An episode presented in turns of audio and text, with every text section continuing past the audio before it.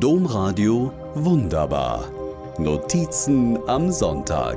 Podcast. Laut Rezept sollen die Apfelringe vier Stunden im Ofen bei 100 Grad trocknen. Der Hund muss raus. Bei vier Stunden sollte wohl eine kurze Hunderunde drin sein.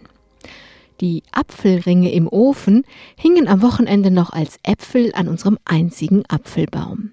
Der trägt an seinen Früchten so schwer, dass sich manche Äste gleich ganz auf die Garage legen.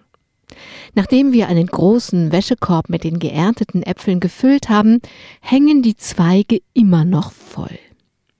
Vor einem Jahr hätte mich die Bewältigung der Apfelschwämme vielleicht geängstigt.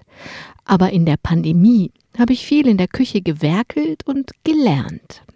Aus frischen Spitzen unserer Tanne und leuchtend gelben Löwenzahnblütenblättern, die reichlich auf dem Rasen blühen, habe ich Aufstriche gekocht, so golden, dass er optisch als Honig durchgeht. Wenn ich jetzt erzähle, dass ich auch noch Lavendelblüten und Rosenblätter zu Sirup gekocht habe, dann halten Sie mich vielleicht für völlig lala.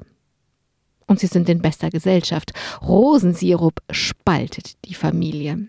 Aber wem das zu viel Blume im Glas ist, der mag dann ja vielleicht meinen Orangen-Ingwer oder Erdbeer-Minzsirup.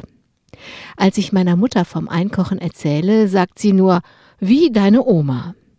In der Tat, wenn ich so Kirschen in Steine, Tomaten und Aprikosen zu Ketchup rühre oder Gemüse mit Salz zu Paste häcksele, fühle ich mich wie in einer Zeitmaschine. Die Pandemie hat mich schon fast vergessenes Know-how aus den Küchen meiner Großmütter gelehrt.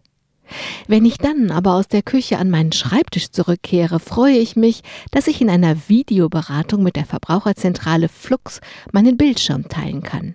Ich freue mich auch, dass ich heute Sendungen online aufnehmen kann. Was ich dafür in der Pandemie schnell und dringlich lernen musste, haben mir die Kinder und deren Freunde beigebracht. So habe ich in der Pandemie sehr altes Wissen aus der Vergangenheit meiner Großmütter und noch ganz junges Wissen aus der Zukunft meiner Kinder gelernt. Auf der Hunderunde staune ich vor mich hin, wie sich die Vergangenheit und Zukunft in mir, also in der Gegenwart, vermischen. Als wir zurückkommen, riecht es schon an der Haustüre leicht verbrannt.